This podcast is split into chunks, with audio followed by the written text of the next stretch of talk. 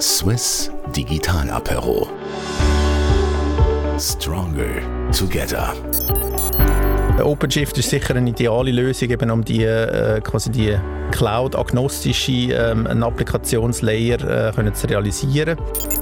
Also die grossen Fangfirmen natürlich über, über Kundendatenschätze ähm, verfügen, die Versicherer nur davon träumen der große Furchtmoment ist immer, ah, was, was, wenn irgendwann Amazon oder, oder, oder Google quasi in den Versicherungsmarkt eintritt und äh, was passiert, wenn sind wir dann überhaupt noch relevant? Grüezi und herzlich willkommen beim Swiss Digital Apero. Mein Name ist Philipp Meyer und ich betreue für Dreaded einen Teil von unserem Ökosystem. Heute zu Gast haben wir Dominik Langer von Adesso. Adesso Schweiz ist 1985 gegründet worden und gehört zu der Adesso-Gruppe, die rund 4'500 Mitarbeiter hat. Als Beratungs- und IT-Dienstleister konzentrieren sie sich vor allem auf Consulting, Individualsoftwareentwicklung und Softwareintegration. Sie hilft und begleitet ihre Kunden bei der Optimierung von ihren Geschäftsprozessen, Strategieberatung und in der Entwicklung von moderner und innovativer Software. Innovation ist für Dominik ein Kernthema. Er ist nämlich der Chief Digital und Innovation Officer von der Adesso Schweiz. Hey Dominik, schön bist du heute bei uns. Stell dich doch mal kurz vor, wer du bist und was machst du bei der Adesso? Hoi Philipp, vielen Dank, dass ich dabei sein darf in diesem Podcast. Was mache ich bei Adesso? Ähm, ich habe ähm, zwei Rollen. Zum einen bin ich der CDIO, wie du schon gesagt hast. Das ist eine Art Klammerfunktion über unsere einzelnen Line of Business, die nach, nach Industrieverticals orientiert sind. Also dazu gehören Themen wie Partnerschaftsmanagement, also ähm, der Kontakt auch zu Red Hat natürlich, ähm, Technologie-Governance, äh, Information Security, eigentlich all die, die IT- und Technologiethemen, die ähm, über die ganze Firma hinweg relevant sind. Der andere Hut, den ich ähm, anhabe, ist eine Businessline zu führen, wo im Gegensatz eben zu den anderen erwähnten Businessline technologieorientiert ist, ähm, eher als eben äh, Business Vertical orientiert. Das heißt, wir sind Cross-Industrie unterwegs und ähm, adressieren Technologiethemen wie Low-Code, Platform Engineering, Cloud, äh, DevOps, ähm, äh, User Experience.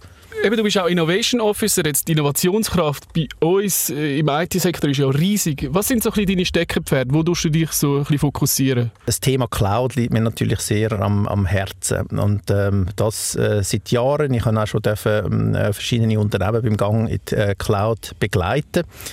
Ähm, dann ein Thema, wo wir auch, gerade, gerade im, im, Kontext von Cloud ähm, am Herzen liegt, ist das Thema Security. Ähm, und jetzt eben mit, dem, äh, mit einem User Experience Experten, wo wir äh, seit, seit jüngerem dabei haben, halt auch das Thema wirklich den Kundenneid, ähm, den Customer Pain ins, ins Zentrum zu stellen. Und wenn du sagst, ähm, du, du, hilfst vielen Kunden in Cloud, was sind denn so die Herausforderungen, die du, die du heute so siehst bei, bei den einzelnen Kunden? Ja, ein, ein Thema, das sicher immer wieder aufkommt, gerade wenn es um, um die Nutzung von der Public Cloud geht, ist sicher das Thema Data Residency, also sind die Daten in der Schweiz ähm, äh, abgespeichert oder nicht, beziehungsweise wenn sie das nicht sind, welche Mechanismen kann man äh, einsetzen, um eben trotzdem ähm, einen sicheren und compliant äh, Betrieb von der Cloud sicherzustellen.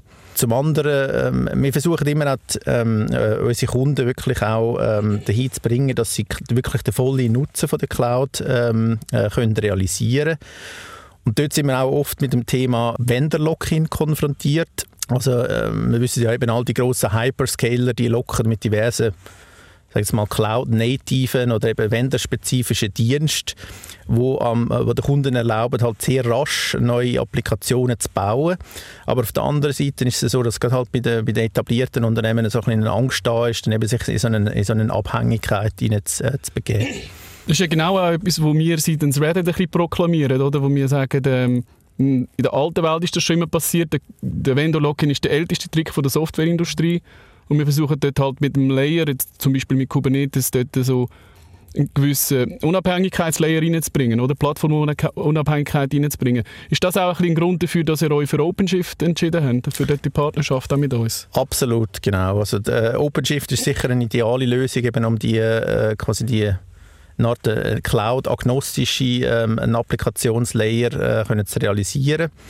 Äh, zum anderen ist es aber so, dass man natürlich je nach äh, Kundensituation muss schauen, was ist die richtige Lösung. Oder? Es kann durchaus Kunden geben, wo vielleicht äh, der Vendor-Lock-in weniger eine Rolle spielt, beziehungsweise wo sie können andere Mechanismen wählen ähm, um den zu mitigieren. Äh, während jetzt bei, insbesondere bei grossen, bei grossen etablierten Unternehmen halt schon die, die Angst vor dem Lock-in da ist und man, man eben durch eine technische Mitigation via eine Lösung wie, wie OpenShift eben da eine sehr gute Lösung kann darstellen kann. Und das andere, was du erwähnt hast, was ich auch sehr spannend finde, ist die ganze Security-Thematik.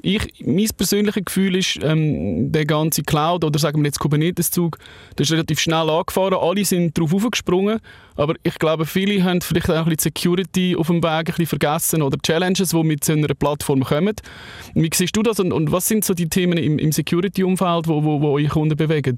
Ja, ein, ein Thema, das sicher relevant ist, ist, wie kann man so die, oder der klassische Prozess ist eben so, wir machen das Design, wir tun das dann abnehmen von Security-Spezialisten, wir bauen dann die Lösung, wir tun die wieder abnehmen lassen und dann kannst du schon, äh, oder kommt relativ schnell natürlich äh, raus, dass dann halt eben die, die schnellen Durchlaufzeiten, die wir haben, dass das einfach nicht mehr, nicht mehr kompatibel ist mit dem, mit dem klassischen Ansatz. Und dass man dort eigentlich dann eher, in die Richtung geht, dass man sagt, die ganze, die die Automatis oder die, die Security-Aspekte automatisieren, Compliance-Checks automatisieren, in Build-Pipelines einbauen oder eben Compliance-Checks, die in Echtzeit ständig äh, durchgeführt werden. Und tut dann eigentlich die ganze Lösung abnehmen vom, von den Security-Spezialisten in der Firma anstatt eben jedes einzelne Feature, wo man durch die, durch die Pipeline durchjasst und kann natürlich so wesentlich ähm, kürzere Durchlaufzeiten dann erreichen, oder? Weil man dann nicht jedes Mal wieder muss durch den ganzen Compliance-Zirkus durchgehen. Mhm, also eigentlich so Security gerade ein bisschen baked in. Genau, und, und, eben hochgradig automatisiert. Ja, ja, das ist das, was man glaube DevSecOps auch, auch nennt. Genau. So ja, der ja. nächste Hype-Begriff ja, in dem Sinn. Okay. Ja, Dominik, was du mir auch noch mal erzählt hast, du interessierst dich auch recht ähm, für Serverless. Ich finde finde Serverless-Komponenten auch sehr spannend, aber ist es nicht auch so, dass genau die Serverless-Komponenten wieder ein Login eigentlich bietet bei den einzelnen, zumindest bei den Hyperscaler? Das ist absolut so. Also ja, je, je, stärker man eigentlich in die Richtung geht von den, halt den, den ja, Provider-nativen Services, wo zum einen halt eben die, die Services sind, wo sich die Provider hervortun und sich abgrenzen von den anderen. Sie, sie bieten den Nutzen, oder? dadurch, dass man halt sehr rasch ähm, äh, kann neue Applikationen bauen kann, indem man quasi die, die Lego-Bausteine zusammen, zusammenstöpselt. Und natürlich auch, dass man dann halt wichtige Aspekte ähm, an Provider abgeben, wo man sich sonst selber muss darum kümmern muss, eben das Thema wie Skalierbarkeit, eben das Thema Security, wo wir schon angesprochen haben.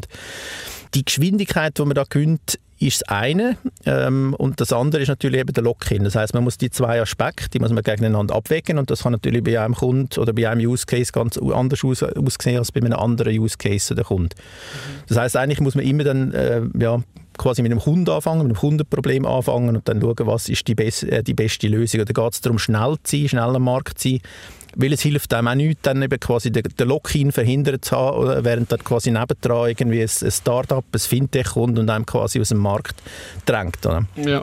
Das heisst, der, ähm, äh, quasi der Trade-off richtig zu, ähm, ja, zu handeln, das ist dann nachher die Hauptausforderung. Und da kann es natürlich sein, dass man dann halt entweder auf eben eine, eine Lösung geht, die nicht serverless ist, wo man sich selber darum kümmert, entsprechend einen kleineren Lock-in hat, oder man vielleicht sogar die, die serverless ähm, Lösungen selber betreibt, quasi innerhalb, nach Serverless innerhalb des eigenen Unternehmens sozusagen. Mhm. Oder man sagt, ja, man, man geht bei bestimmten Applikationen wirklich voll in, geht voll auf die, auf die nativen Services äh, von der Hyperscaler, weil eben dort Geschwindigkeit wichtig ist. Ja, ja genau. Ich sehe, das ist auch, und es hat sicher auch damit zu tun, wie weit das Unternehmen schon in der Cloud Journey ist. Absolut, wie, ja, genau. wie, wie, nimmst du so ein bisschen Kundschaft wahr? Ist Serverless jetzt in einem Moment etwas, was am Kommen ist oder, oder schon recht etabliert oder sind wir da noch am Anfang jetzt jetzt bei, bei euren Kunden? Also, ja, auf, auf, jeden Fall noch etwas, wo, wo, wo mehr am Kommen ist. Also von etabliert zu reden wäre noch, wär noch übertrieben. Aber ich glaube, das, das, ist gerade so der Punkt, den ich vorher gesagt habe. Wir haben zum einen die etablierten Unternehmen. Mhm haben zum Teil vielleicht über 100 Jahre Firmengeschichte, wo sie jetzt nicht wollen, leicht, äh, leichtfertig irgendwie jetzt sich einem, einem Risiko aussetzen, mhm. wie beispielsweise durch Wenderlock. Auf der anderen Seite haben wir gerade die, die neuen Unternehmen, die in den Markt drängen, die haben nichts zu verlieren, die haben nur zu gewinnen, die mhm. gehen entsprechend natürlich voll auf Geschwindigkeit und nutzen all die Services. Mhm bringen damit natürlich aber auch die etablierten äh, Unternehmen ein Stück weit in, in, eine, in eine, ja, in, eine, in eine ja. Druckposition. Ist klar, eben, die können schon gerade so, sozusagen eben Cloud Native starten und haben keine, keine Legacy, was man, äh, also so, sogenannte historische Altlasten, was ja, man mitziehen. Nicht nur das, sondern eben auch quasi, sie haben, sie haben nichts zu verlieren, mhm. oder? sie können nicht gewinnen als ein, mhm. als ein Startup. Ja. ja, genau. Genau. Innovation und, und Open Source ist ja auch ein sehr grosses Thema. Meine Meinung persönlich ist, dass äh, durch die ganze Open Source Thematik wirklich Innovation sehr, sehr getrieben wird. Wie ist das ähm, für dich, Dominik? Spürst du das auch? Das ist doch ein, ein Major-Treiber. Absolut, ja. Also man sich ja eben, wenn man jetzt, wenn man jetzt sagt, man nimmt, äh, man, man nimmt Teil an dem ganzen Open-Source-Universum, dann hat man ja Hunderte, Tausende oder, oder mehr äh, quasi innovative äh, Contributors, die da wertstiftend äh, beitragen. Mhm. Und gerade bei, bei, bei, kleineren Unternehmen oder, ist, das, ist das eigentlich eine sehr, äh, sehr große Chance, quasi auf die Innovationskraft können zu, äh, zu zählen, absolut. Ja, ja genau. Ähm, was, was ich sehr ähm, cool gefunden habe, dass ihr euch so konsequent ausrichtet nach Branchen. Ähm, ist natürlich perfekt für, für den Kunden, wenn er irgendeinen Branchenkenner hat, der seine Branche versteht.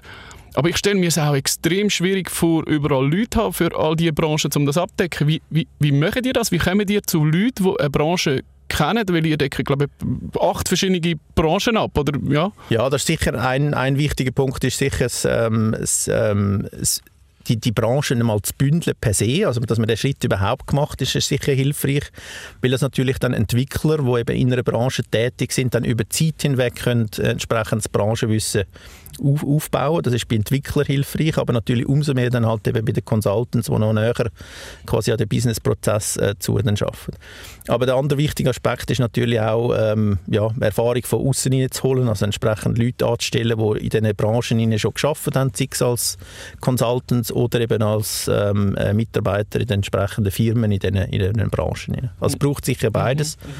Ähm, und natürlich über die Zeit hinweg ähm, bauen wir auch intern dann weiter das, äh, das Wissen auf. Ja. Mhm. Und wie beeinflusst das deine Arbeit? Das jetzt einfach vielleicht ein paar Beispiele nennen. Weißt du, gewisse Branchen, wo du schaffst, wo du dich musst ein bisschen anders alignieren gegenüber zum Beispiel Finance oder Government oder so wie ist das ein großer Unterschied für dich im Innovationssektor?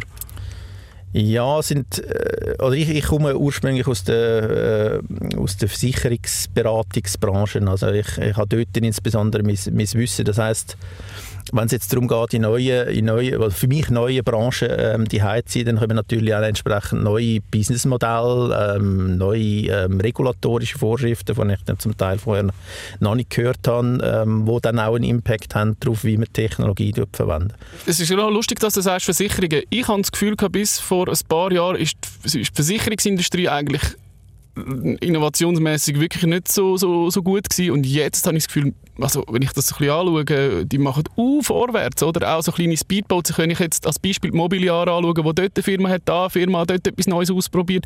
Wie ist das gekommen, dass die plötzlich so ein Umdenken hatten, vom Schlusslicht von der Innovation, also so nehme ich es wahr, zu jetzt also einer der Top-Innovatoren eigentlich.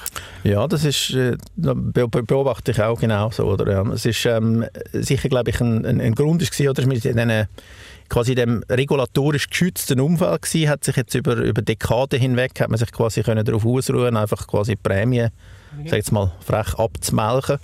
Ähm, und was man in der Branche gespürt hat, ist so ein der Druck auf diesen Tech-Firmen, oder? Die, die Insure-Techs kommen. Mhm. Ähm, aber noch, noch, noch wichtiger quasi als, ja, sag jetzt mal, äh, Druckfaktor von außen ist eben, dass, dass Anbieter wie, ähm, wie, wie, Google, also die grossen Fangfirmen, mhm.